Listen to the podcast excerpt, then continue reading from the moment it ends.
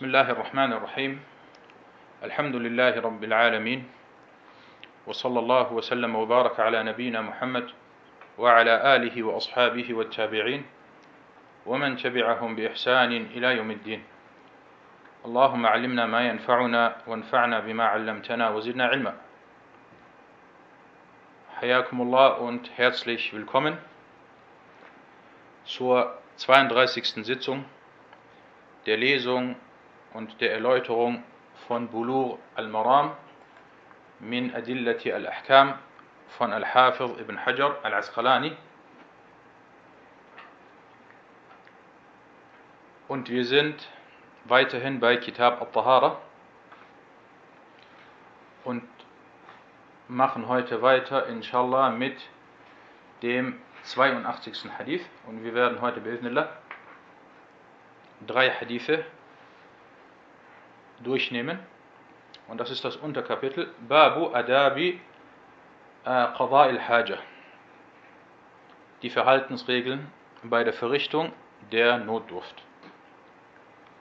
نعم اقرأ بسم الله الرحمن الرحيم الحمد لله رب العالمين وصلى الله وسلم وبارك على نبينا محمد وعلى آله وصحبه أجمعين أما بعد فبأسانيدكم إلى الحافظ ابن حجر رحمه الله تعالى قال عن أبي قتادة رضي الله عنه قال قال رسول الله صلى الله عليه وسلم لا يمسكن أحدكم ذكره بيمينه وهو يبول ولا يتمسح من الخلاء بيمينه ولا يتنفس في الإناء. متفق عليه واللفظ لمسلم.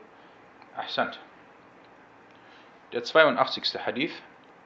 Abu Qatada, möge Allah mit ihm zufrieden sein, berichtete, dass der Gesandte Allahs, Allahs Segen und Frieden auf ihm sagte, keiner von euch soll sein Geschlechtsteil mit seiner rechten Hand halten, während er uriniert.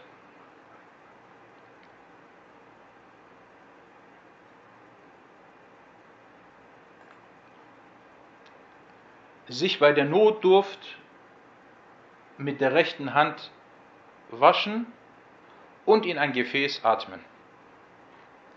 Muttafaqun Ali. Und der Wortlaut ist von Muslim. Also der Hadith wurde von Al-Bukhari und Muslim überliefert und diesen Wortlaut, den wir hier haben, äh, so ist er von Muslim. Kommen wir zunächst einmal, wie wir das immer machen. Wir teilen die Erläuterung in äh, zwei Bereiche auf. Zum einen die Hadith wissenschaftlichen Nutzen aus der Überlieferung. Damit beginnen wir immer. Und danach gehen wir über zu den vier wissenschaftlichen Nutzen aus diesem Hadith. Dieser, dieser Hadith, Barakallahu fikum, wurde von dem edlen Sahabi Abu Qatada überliefert. Und Abu Qatada, sein Name ist Al-Harith ibn Rib'i ibn Baldama Al-Ansari. Er war ein Kämpfer und ein Soldat des Propheten sallallahu alaihi wasallam.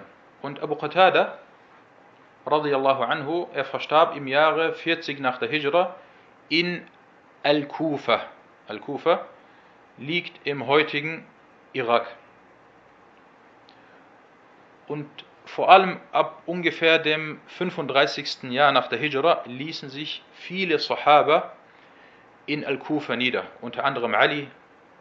Ali zog sogar nach Kufa um und Kufa war dann während der Khilafa von Ali die Hauptstadt des Islamischen Reiches.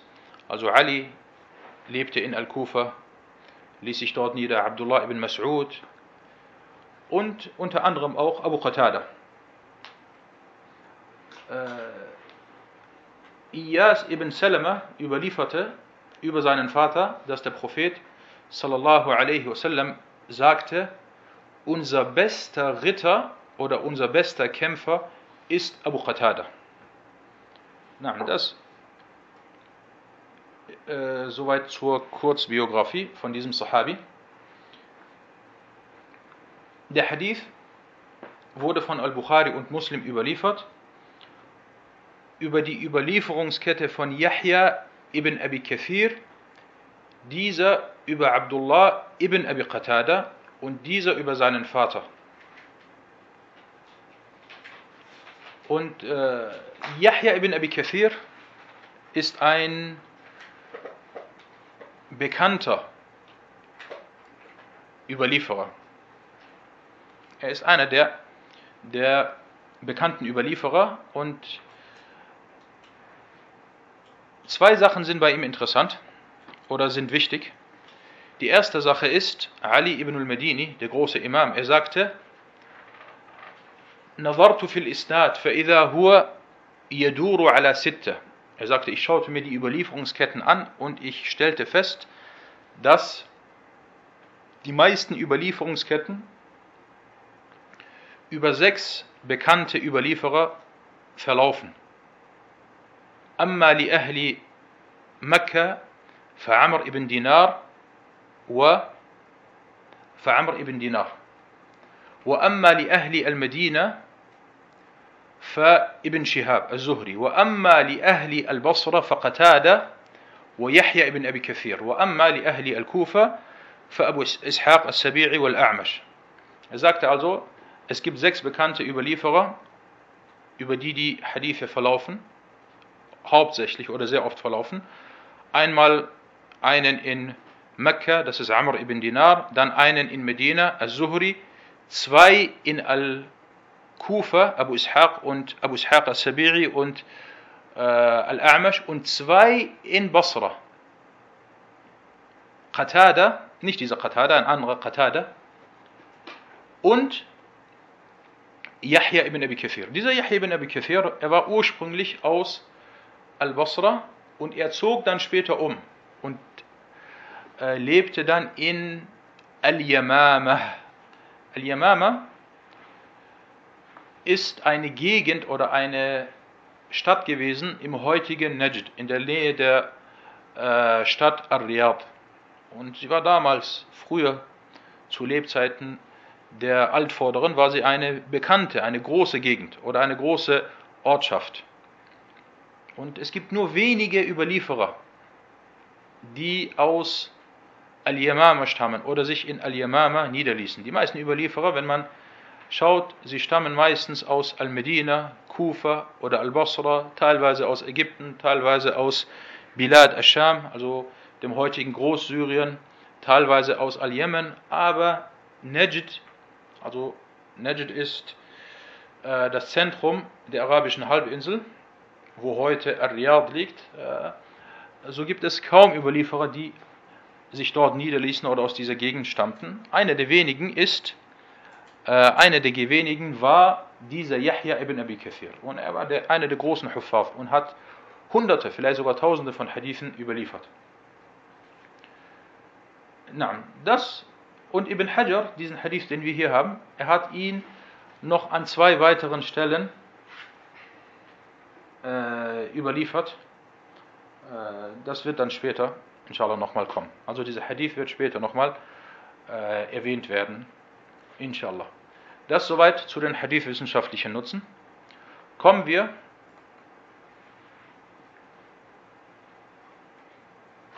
kommen wir zu den Fiqh-wissenschaftlichen Nutzen. Und wir gehen diese wie immer äh, einzeln durch, einen nach dem anderen. Erstens, der erste Nutzen. Aus diesem Hadith entnimmt man, dass es während dem Urinieren untersagt ist, das Glied mit der rechten Hand zu berühren. Das gilt für Mann und für Frau. Und wir merken uns das Wort untersagt. Also wir sagen, es ist untersagt. Was ist jetzt genau mit untersagt gemeint? Ist damit äh, gemeint, ob es verboten ist oder ob es unerwünscht ist? Äh, das kommt inshallah äh, auch noch äh, und wird erwähnt. Das ist der erste Nutzen. Der zweite Nutzen ist, es ist nicht gestattet, sich während der Notdurft mit der rechten Hand zu säubern. Der dritte Nutzen, der Hadith deutet darauf hin, dass es verpflichtend ist, sich vor Unreinheiten zu schützen und nicht mit diesen Unreinheiten in Kontakt zu kommen. Und wenn, dann soll dies nur mit der linken Hand erfolgen. Der vierte Nutzen, es wird hier dargelegt, in diesem Hadith, dass die rechte Hand edel ist. Und die rechte Hand wird gegenüber der linken bevorzugt. Weil es wird hier erwähnt, man soll sich nicht mit der rechten Hand säubern. Wenn, dann soll man es mit der linken machen. Fünftens, wir entnehmen aus anderen Hadithen, dass die rechte Hand für vorzügliche Handlungen benutzt werden soll. Zum Beispiel, wenn man isst, dann soll man mit der rechten Hand essen. Wenn man jemandem die Hand gibt, dann macht man das in allen, ich glaube in allen Gesellschaften ist das üblich, dass man äh, sich die rechte Hand gibt und mit der rechten Hand die Hand des anderen schüttelt. Äh, sechster Nutzen, man entnimmt aus diesem Hadith, dass es untersagt ist, in ein Gefäß hinein zu atmen. Das bedeutet, du hast ein Gefäß und du atmest hinein. Es kann sein, dass dieses Gefäß verunreinigt wird und der Schaden dann auf dich zurückkommt. Oder jemand anderes benutzt dieses Gefäß und er hat gesehen, du hast reingeatmet und äh, er möchte das nicht und er ekelt sich vielleicht davor. Und von daher ist es nicht erlaubt, äh, absichtlich in ein Gefäß hinein zu atmen. Der siebte Nutzen,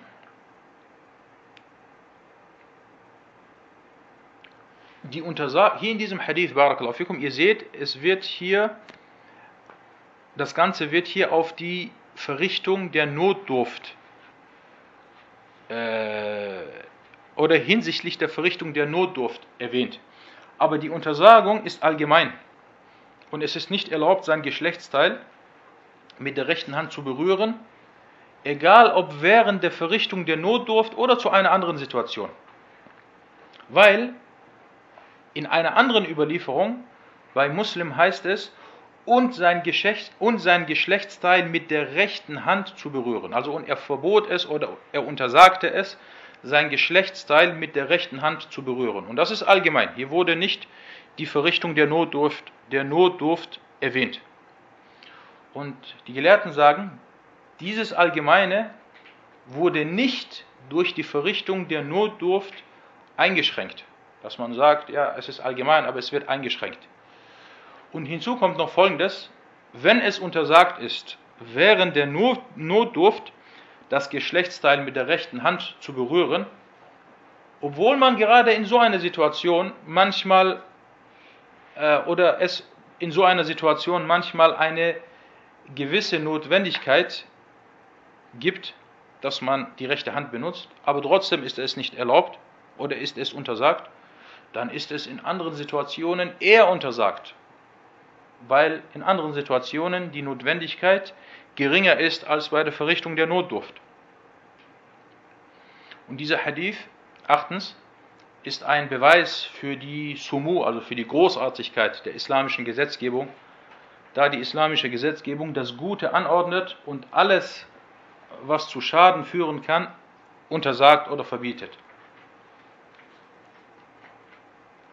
Und der neunte und letzte Punkt äh, Imam Abu Isa al-Tirmidhi, der ebenfalls diesen Hadith überlieferte, äh, sagte folgendes, nachdem er diesen Hadith überlieferte, sagte er, rahimahullah, وأسكنه فسيح جناتي وأعلى الله منزلته وجمعنا وإياه في جناته النعيم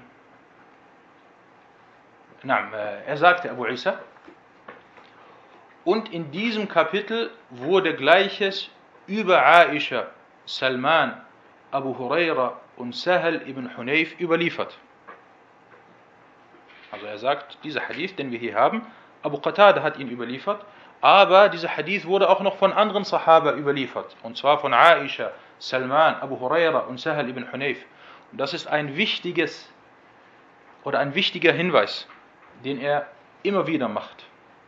Dann sagte er weiter, und das ist ein guter und authentischer Hadith. So, jetzt hat er sein Urteil abgegeben. Wenn er sagt, Hada Hadithun Hasanun Sahih, dann hat er den Hadith als authentisch eingestuft, so wie er das immer macht. Also er gibt seine Einstufung fast immer ab. In fast 99% der Fällen äh, spricht er über den Hadith. Und dann sagte er weiter, und die Leute des Wissens handeln danach und sie verabscheuten es, dass man sich mit der rechten Hand säubert. Schaut mal, Barakallahu fikum, ich habe das auch hier, ihr seht das auf der Tafel unterstrichen. Und die Leute des Wissens. Wir haben jetzt sehr oft über die Aussagen von At-Tirmidhi geredet. Was fällt uns hier auf? Und die Leute des Wissens. Was fällt uns auf?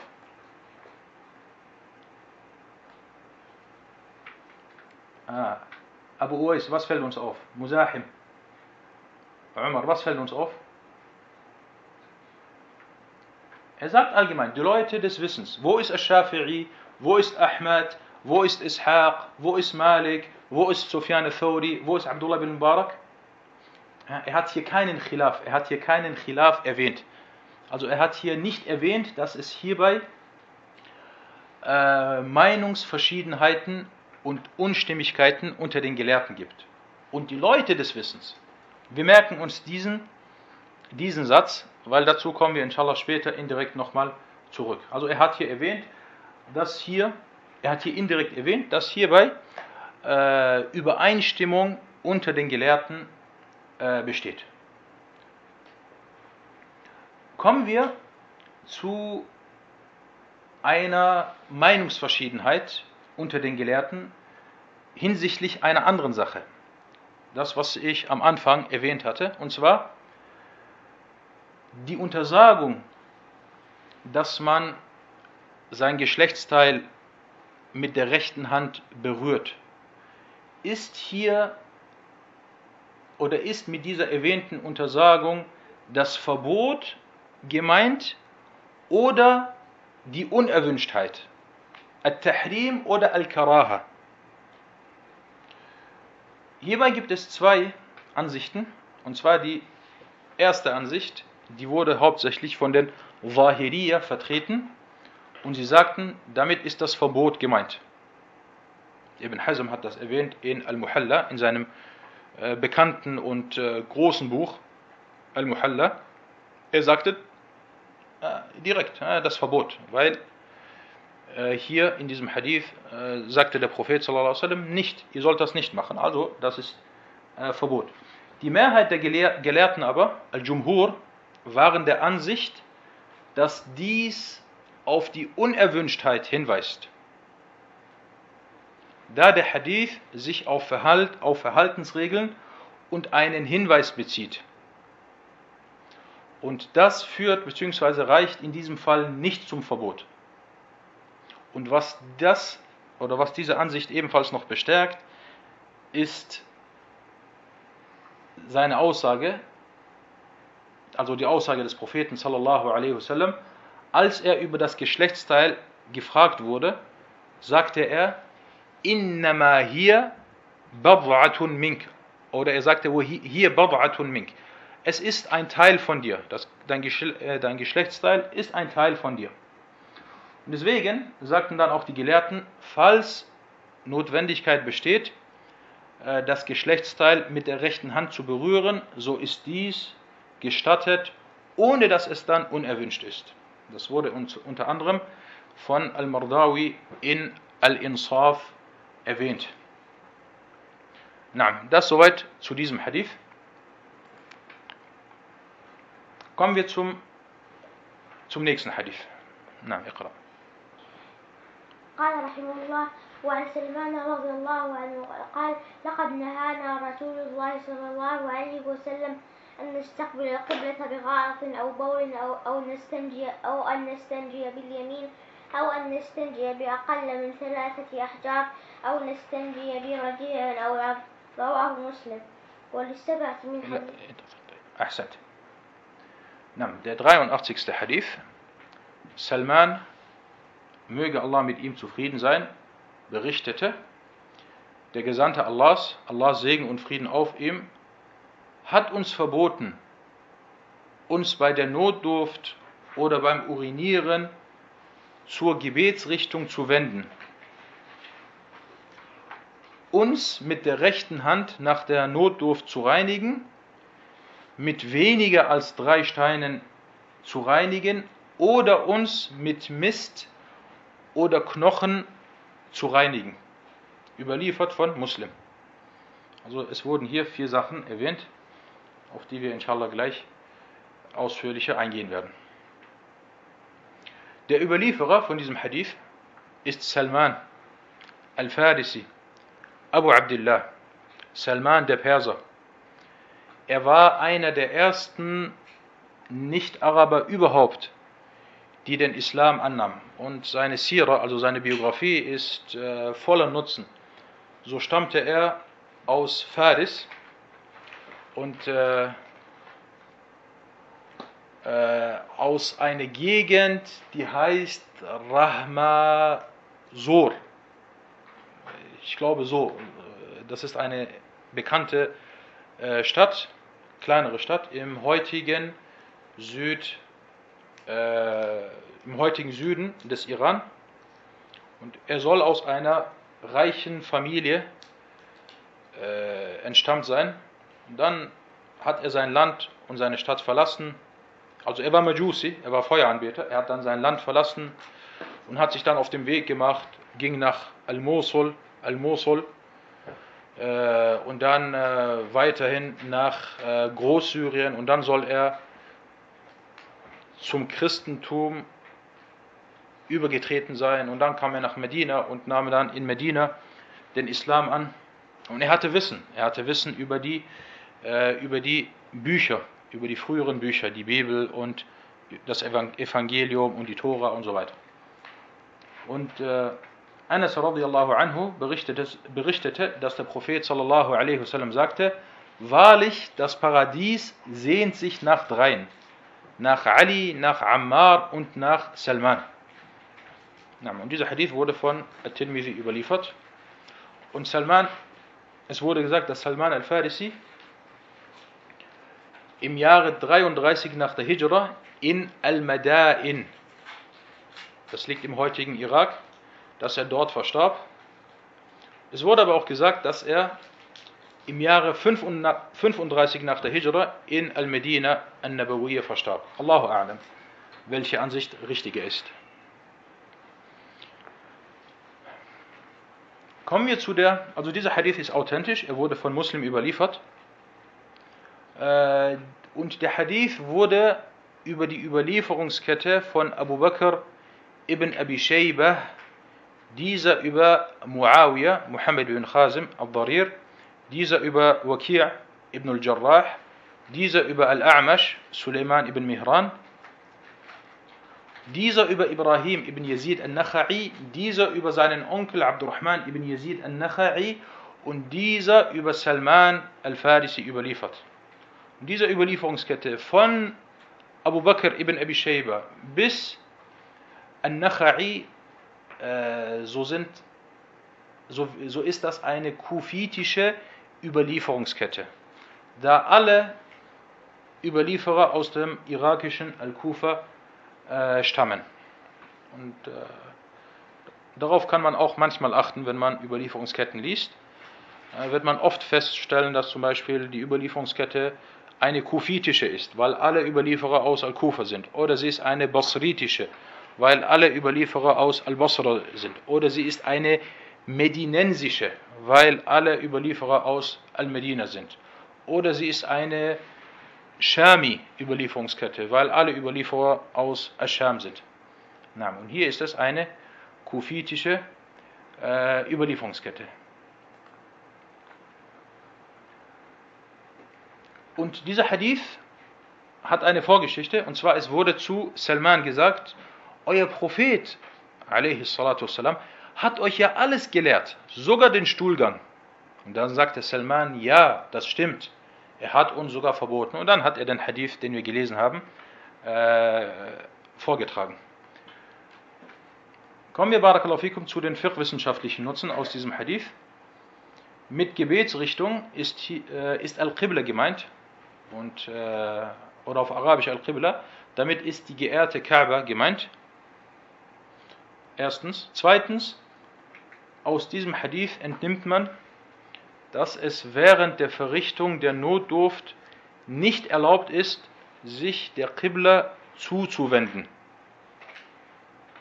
Und das Offensichtliche des Hadith scheint nicht zwischen der Verrichtung der Notdurft im Freien oder im Gebäude zu unterscheiden. Also egal, ob du im Freien bist oder im, in einem Gebäude, zum Beispiel in einer Toilette, äh, deine Notdurft verrichtest, so ist es nicht erlaubt, sich der Qibla zuzuwenden. Und dazu kommen wir inshallah später noch im nächsten Hadith ausführlich. Und die Qibla zu ehren, wir entnehmen also aus diesem Hadith, dass es äh, vorgeschrieben ist, die Qibla zu ehren.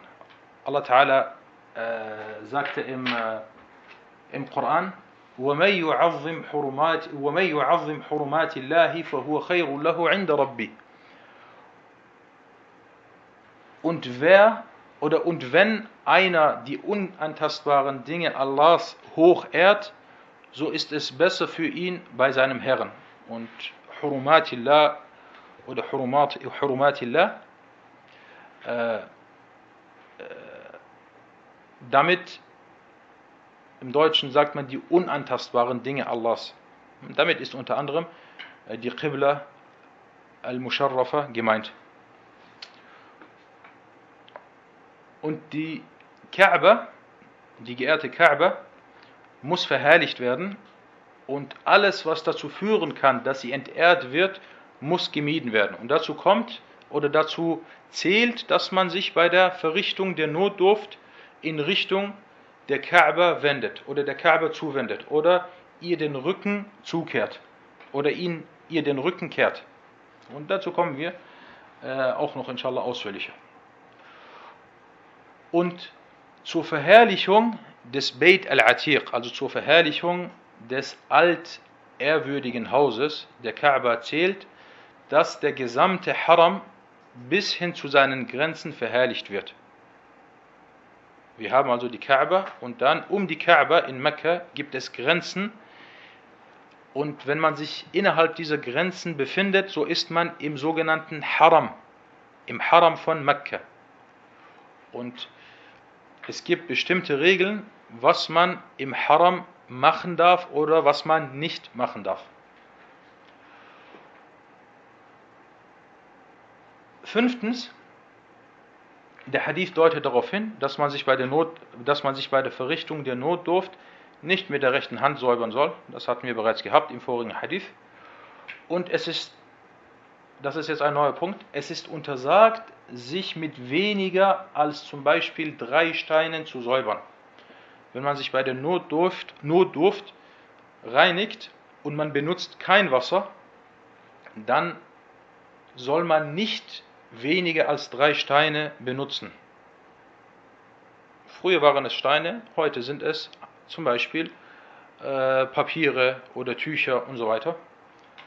Dies aber, diese drei Steine oder diese drei Papiere, das wird eingeschränkt, wenn Wasser benutzt wird. Weil wenn du Wasser benutzt, reicht das aus. Du musst dann keine Steine, kein Papier und keine Tücher benutzen. Wasser ist ausreichend.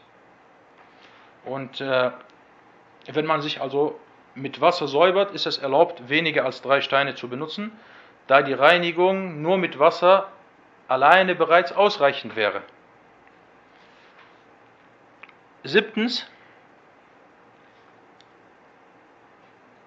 es wurde hier in diesem Hadith, es wurden in diesem Hadith Steine erwähnt. Aber das bedeutet nicht, dass man nur Steine benutzen darf und sich die Reinigung nur auf Steine beschränkt. Vielmehr wurden Steine erwähnt, da dies damals oder vielleicht auch heute an bestimmten Orten dominierend war oder dominierend ist. Aber es ist erlaubt, wie schon erwähnt, Tücher, Papiere und so weiter äh, bei der Reinigung äh, zu benutzen. Und das ist die Ansicht der Mehrheit der Gelehrten. Und der Beweis ist hier, dass untersagt wurde, also in diesem Hadith wurde untersagt, dass man sich mit Knochen und Mist säubert. Diese zwei Sachen darf man nicht benutzen bei der Säuberung. Das wiederum deutet darauf hin, dass es erlaubt ist, sich mit etwas anderem außer mit Knochen oder Mist zu säubern. Kommen wir zu der Anzahl, die drei. Die Mehrheit der Gelehrten sagten, dass mit drei Steinen hier nicht die Anzahl gemeint ist. Oder mit drei Tüchern oder mit drei Papieren. Es ist hier nicht die Anzahl gemeint, dass du drei Steine haben sollst, dass du drei äh, Tücher oder drei Papiere haben sollst. Nein, sie sagen vielmehr, ist hier die Anzahl der Reinigung gemeint, dass man sich dreimal mit dem Stein säubert, dass man sich dreimal mit dem Papier oder mit den Tüchern äh, säubert, damit es zur Vollständigung, Reinigung kommt. Und das ist eine der beiden Ansichten von Imam Ahmed. Und warum wurde untersagt, sich mit Knochen zu reinigen? Äh, es wurde gesagt, der Grund hierfür ist, dass die Knochen unrein sind und deswegen soll man sie nicht benutzen. Und es wurde auch gesagt, dass der Grund darin liegt, dass die Knochen die Nahrung der Djinn sind. Und das ist eine starke Ansicht. Weil die Djinn, es wird erwähnt, dass die Nahrung der Djinn aus Knochen, unter anderem aus Knochen besteht.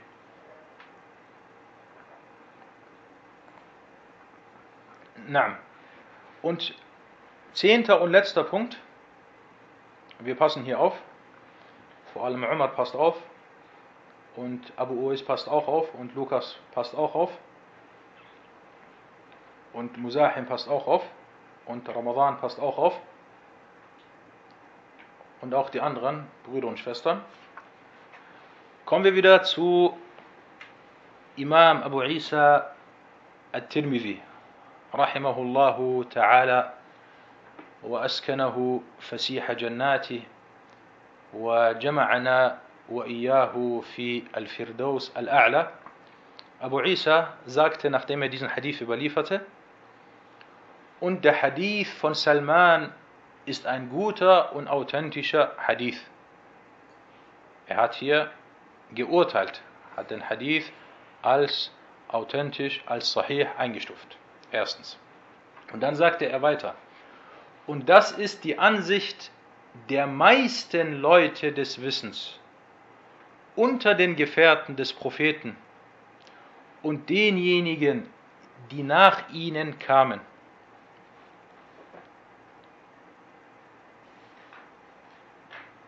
Und schaut, was er macht. Er sagt hier, das ist die Ansicht der meisten Leute des Wissens unter den Gefährten des Propheten. Also er kennt die Ansichten der Sahaba und er kennt die Ansichten derjenigen, die nach ihnen kamen. Und er hatte diesbezüglich ein wahrscheinlich gewaltiges und besonderes Buch geschrieben, was sich Al-Jami' nennt. Aber dieses Buch, äh, äh, weil ich weiß es nicht, ob dieses Buch vorhanden ist. In diesem Buch, weil er erwähnt hier in seinem Sunna-Buch, erwähnt er immer die Ansichten, Ahmed hat gesagt, Shafi'i hat gesagt, Abu Bakr hat gesagt, Umar hat gesagt und der Sahabi hat gesagt. In diesem anderen Buch, Al-Jami', was Al-Jami' glaube ich heißt, hat er diese Ansichten mit Überlieferungskette und ausführlich erwähnt. Und ich war bis vor kurzem der Ansicht, oder ich dachte bis vor kurzem, dass dieses Buch nicht vorhanden ist. Bis äh, ein Sheikh, äh, unser Sheikh von, äh, von unserer Moschee, Sheikh Sarrami, sagte, es würde dieses Buch geben, dieses Buch sei vorhanden. Und es wurde, es wäre in, in Indien gedruckt worden. Und er selber sagte, dass er seit fast 30 Jahren nach diesem Buch sucht.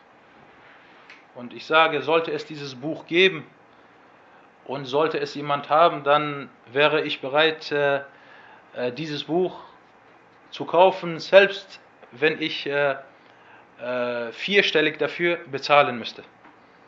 Und inshallah, bi'ithnillah, ist dieses Buch vorhanden, weil es gibt viele Bücher, viele großartige Bücher, sie sind vorhanden, aber sie wurden nicht gedruckt oder sie sind in Büchereien und Bibliotheken und sie warten darauf, dass jemand kommt und das Buch nimmt und es überarbeitet und äh, es äh, druckt und veröffentlicht. So wie zum Beispiel das Buch Saad al-Musafir. Äh, ihr habt das vielleicht öfters gesehen, dass ich äh, immer wieder daraus äh, zitiere. Weil wenn wir schon dabei sind, gehe ich kurz darauf ein. Dieses Buch Saad al-Musafir hat auch eine unglaubliche Geschichte. Ich weiß nicht, soll ich das jetzt erwähnen oder später äh, am Ende des Unterrichts? Jetzt? Okay, gut. Äh, Imam Ahmed, rahimahullah, oder nein, später, inshallah, später äh, wollte ich ja über die Entstehung der Rechtsschulen etc. sprechen, in einem Sondervortrag, dann erwähne ich das mit Saad al-Musafir, weil es dann inshallah passender ist. Kommen wir wieder zurück zu Imam Abu Isa al-Tirmidhi, rahimahullah ta'ala.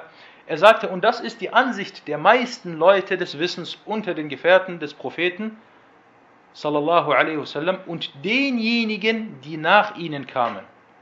Sie waren der Ansicht, dass die Reinigung mit Steinen ausreichend ist, selbst wenn man sich nicht mit Wasser reinigt.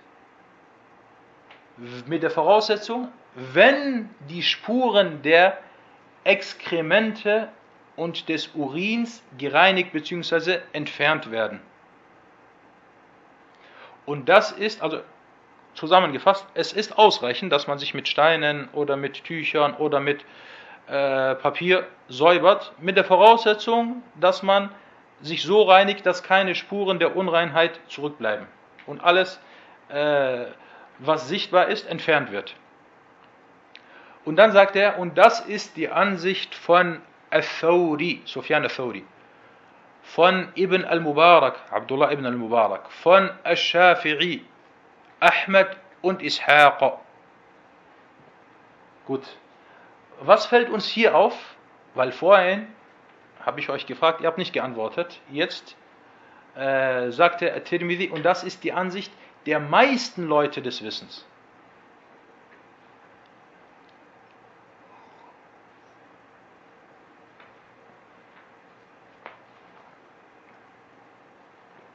Was sagt ihr?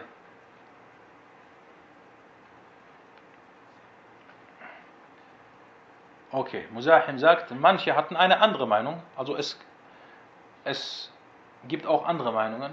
Was sagen die anderen? Genau.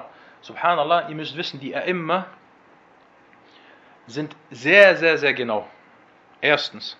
Zweitens, sie versuchen immer, soweit es geht, die früheren Gelehrten waren nicht wie die späteren. Die späteren, wenn sie über eine Sache reden, sie ziehen das manchmal oft in die Länge. Die früheren dagegen versuchten vor allem in ihren Büchern sich kurz zu halten. Wie hier Tirmidhi, wenn er sagt, die meisten Leute des Wissens, dann bedeutet das nicht alle Leute des Wissens. Weil beim vorigen Hadith sagt er, danach handeln die Leute des Wissens. Ohne zu sagen die meisten, also alle. Hierbei sagt er, aber hier sagt er die meisten Leute des Wissens. Und wenn wir das sehen, wenn wir das sehen oder das hören, وَبِهِ يَقُولُ Ba'du Ahlil Ilm oder Akfaru Ahlil Ilm, dann bedeutet es, dass es aber auch die andere Ansicht gibt. Und das merken wir uns, wenn wir Jami' Al-Jami' von Abu Isa Tirmidhi lesen, auf diese kleinen Sachen, hm, äh, die aber eine große Bedeutung haben. Und dann am Ende, ihr seht, was er gemacht hat, er hat dann gesagt, wer diese Ansicht vertreten hat. Al-Thawri, Ibn al-Mubarak, Al-Shafi'i, Ahmed und Ishaq. Na, das soweit zu äh, diesem Hadith. Kommen wir inshallah zum äh, nächsten und zum letzten Hadith für den heutigen Abend. Nam Iqra wa la tusri'. ول- وللسبعة من ارفع حديث صوتك. أبي ار- أيوب لا. رضي الله عنه لا تستقبلوا القبلة بغائط ولا بول ولكن شرقوا أو غربوا Naam. Der 84. Hadith. und die sieben Überlieferten.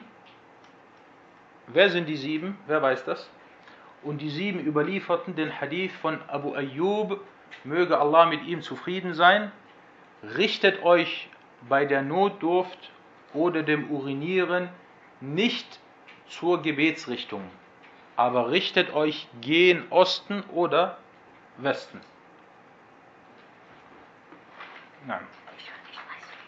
Genau, Ashab Kutub, äh, mit den sieben ist gemeint die sechs und Ahmed. Die sechs und Ahmed.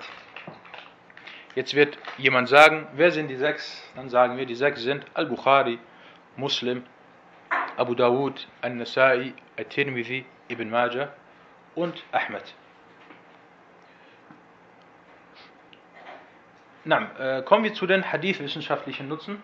Hier habe ich einen Fehler gemacht, das ist der 84. Hadith. Äh, der Überlieferer ist Abu Ayyub. Abu Ayyub al-Ansari. Und Abu Ayyub al-Ansari, er ist bekannt unter, oder er ist bekannt mit seiner Kunja. Sein Name ist Khalid ibn Zayd ibn Kulayb Abu Ayyub al-Ansari al-Khazraji al-Badri. Al-Ansari äh, deutet darauf hin, dass, dass er aus Al-Medina stammt. Und Al-Khazraji, das war eine der äh, zwei großen Stämme aus Al-Medina. Also er war Khazraji. Und Al-Badri bedeutet, dass er an der Schlacht von Badr teilgenommen hat. Und das ist eine große Huld Allahs. Allah Ta'ala sagte zu den Leuten, die an der Schlacht von Badr teilgenommen haben, I'malu ma shi'tum, faqad ghafartu lakum. So wie der Prophet sallallahu alaihi wasallam sagte, macht was ihr wollt, ich habe euch bereits vergeben. Und dieser Abu Ayyub al-Ansari, radiallahu an, als der Prophet nach Medina kam, ließ er sich bei ihm nieder. Also eine weitere Ehre, dass der Prophet bei ihm äh, sich niedergelassen hat und er ihn beherbergte. Und bis dann die Prophetenmoschee gebaut wurde. Und er verstarb, radiallahu anhu, im Jahre äh, 52 nach der Hijra. Er verstarb im Jahre 52 nach der Hijra. Und hier eine Sache, und zwar, ihr seht die Einstufung des Hadith. Der Hadith ist natürlich authentisch. Er wurde von Bukhari, Muslim und so weiter überliefert. Und dann, wenn wir hier den Hadith angeben, so gibt es verschiedene Vorgehensweisen. Soll man mit Al-Bukhari und Muslim anfangen oder soll man mit Ahmed anfangen? Und viele Gelehrten sagen, man fängt mit Bukhari und Muslim an, weil sie authentischer sind. Und andere wiederum sagen, so wie ich das gemacht habe, man fängt mit Ahmed an, weil Ahmed zum einen älter ist und er kam vor ihnen. Er hat sein Buch vor den Ashab Kutub as-Sitta äh, verfasst. Und äh, das ist also jetzt keine große Sache, aber dass man weiß, wie man hier vorgehen kann oder vorgehen soll. Na, kommen wir unter dieser Hadith Afwan äh, wurde über die Überlieferungskette von Sufyan und das ist Ibn Uyayna, dieser über Az-Zuhri, äh, Ibn Shihab, dieser über Ata ibn Yazid al-Layfi und dieser über Abu Ayyub überliefert. Die fiqh-wissenschaftlichen Nutzen aus diesem Hadith. Erstens mit der Aussage, aber richtet euch gen Osten oder Westen. Hierbei sind, hiermit sind unter anderem die Bewohner von Al-Medina angesprochen. Und die Grundlage besagt ansonsten, dass der Befehl oder das Verbot stets für die ganze Gemeinschaft zählt oder stets für die ganze Gemeinschaft zählen. Sagen wir jetzt zu jedem, egal wo er auf der Welt wohnt, wenn du die Notdurft verrichtest, so wende dich dem Osten und Westen zu. Medina liegt nördlich von Mekka wenn man sich Richtung Süden wendet, dann wendet man sich der Qibla zu. Wenn man sich Richtung Norden wendet, dann kehrt man der Qibla den Rücken. Wie ist es, wenn jetzt zum Beispiel jemand im, im Osten von Mekka lebt oder im Westen von Mekka lebt? Was muss er dann machen? Sagen wir dann auch, richte dich gehen Osten oder Westen zu? Ja, wo sind jetzt die, die Professoren in der Geografie? Was muss man in so einem Fall machen? Zum Beispiel, äh, jemand wohnt jetzt westlich von Mekka oder östlich von Mekka. Was muss er dann machen? Wir machen weiter, bis vielleicht jemand antwortet. Oder wir sagen, in diesem Fall sagen wir, wenn aber richte dich gehen Norden oder gehen Süden, dann ist es nicht mehr, weil du sollst dich ja nicht zur Qibla wenden und die Qibla ist westlich von dir, ja, dann wende dich Richtung Norden oder Richtung Süden. Zweiten, zweitens, oder der zweite Nutzen, aus diesem Hadith entnimmt man, dass es während der Verrichtung der Notdurft nicht erlaubt ist, sich der Qibla zuzuwenden. Das ist das Äußerliche vom Hadith, aber dazu kommen wir inshallah gleich. Und die Weisheit dieser Untersagung, also warum man sich nicht der Qibla zuwenden soll, führt auf die Verherrlichung der Kaaba zurück. Und viertens, der Prophet sallallahu alaihi wasallam, er hat hier erstmal etwas verboten und dann hat er seine Gemeinschaft unterwiesen und unterrichtet, und zwar auf beste Art und Weise, wie sie hierbei vorgehen sollen. Und kommen wir zu den oder zu einigen Meinungsverschiedenheiten unter den Gelehrten. Das hatte ich bereits am Anfang erwähnt. Und zwar, ob man sich in keinem Fall, egal ob man im Freien ist oder in der Toilette ist, dass man sich in keinem Fall weder der Kaaba, weder der Qibla zuwendet, noch ihr den Rücken kehrt? Oder gibt es hier einen Unterschied, wenn man im Freien ist oder äh, im, in der Toilette ist.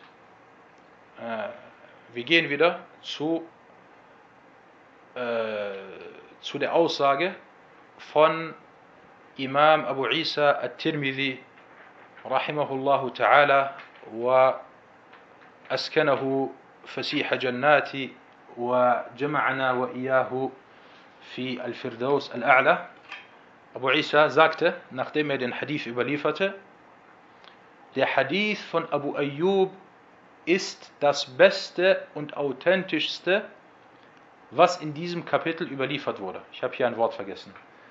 Er sagte, Hadithu Abi Ayyub ahsanu wa asahhu ma fil bab. Und das ist auch eine wichtige Faida. Manchmal gibt es in einem Kapitel viele Hadithe. Und alle Hadithe sind authentisch. Und manchmal unterscheiden sie sich. Und dann kommt Abu Isa und er sagt, dieser Hadith ist der authentischste Hadith. Er ist authentischer, noch authentischer als die anderen Hadithe. Und er ist das Beste, was hierbei in diesem Kapitel überliefert wurde. Und dann sagte Abu Isa weiter, und der Name von Abu Ayyub ist Khalid ibn Zayd. Jetzt kommt er und äh, erzählt etwas über Abu Ayyub al-Ansari. Wie ist sein Name? Und dann sagte er weiter, er hat dann noch weiterhin, aber das habe ich jetzt weggelassen, noch darüber gesprochen, wer noch diesen Hadith überliefert hat. Er sagte dann, was für uns wichtig ist, Abu al-Walid al-Makki sagte, Abu Abdullah al-Shafi'i, also Imam al-Shafi'i, sagte, die Bedeutung seiner Aussage, sallallahu alaihi wasallam, richtet euch bei der Notdurft oder dem Urinieren nicht zur Gebetsrichtung und kehrt ihr nicht den Rücken. So sagte Schafiri, so zählt dies im Freien. Also wenn man im Freien ist, soll man sich weder der Gebetsrichtung zuwenden, noch ihr den Rücken kehren, wenn man im Freien ist. Schafiri sagte, was aber die gebauten Toiletten angeht, so gibt es hierbei eine Erleichterung oder eine Erlaubnis, sich ihr zuzuwenden. Wenn du aber in der Toilette bist, dann darfst du dich dir, dann darfst du dich der Qibla zuwenden mit dem Gesicht, aber du darfst dich nicht mit dem Rücken oder darfst ihr nicht den Rücken kehren. Das ist die Ansicht von Ash-Shafiri. Und dann sagt der Tirmidhi weiter, und dies sagte auch Ishaq. Ishaq ist Ibn Rahawai oder Ibn Rahoya, einer der großen Fuqaha. Vergleichbar mit Shafi'i und Ahmed. Gut, das ist jetzt die, wir merken uns, die Ansicht von Shafi'i. Zwei wichtige Sachen. Shafi'i sagt zum einen, er unterscheidet zwischen dem Freien und zwischen der Toilette. Erstens. Zweitens, er sagt, es ist erlaubt, sich der Qibla zuzuwenden, aber man soll ihr nicht den Rücken kehren. Dann sagt Abu Isa weiter, und Ahmed ibn Hanbal, möge Allah ihm barmherzig sein, sagte, die Erleichterung oder die Erlaubnis des Propheten sallallahu alaihi wasallam liegt nur darin, der Qibla bei der Notdurft oder dem Urinieren den Rücken zu kehren. Also er sagt hier, der Ahmed, die Ansicht von Ahmed ist das Gegenteil von, von Ash-Shafi'i. Er sagte, wenn, äh, dann darf man ihr nur den Rücken kehren. Was jedoch das Zuwenden angeht, so soll er sich ihr nicht zuwenden.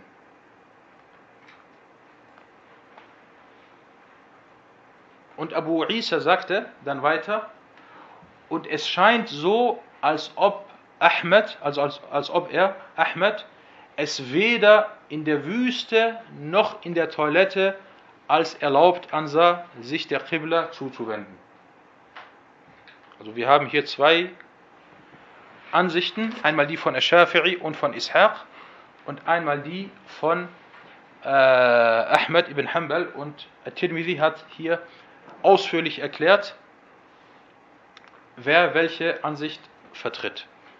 Na, das soweit zu diesem Hadith und zu dem heutigen äh, Unterricht. هذا والله تعالى أعلم وصلى الله على محمد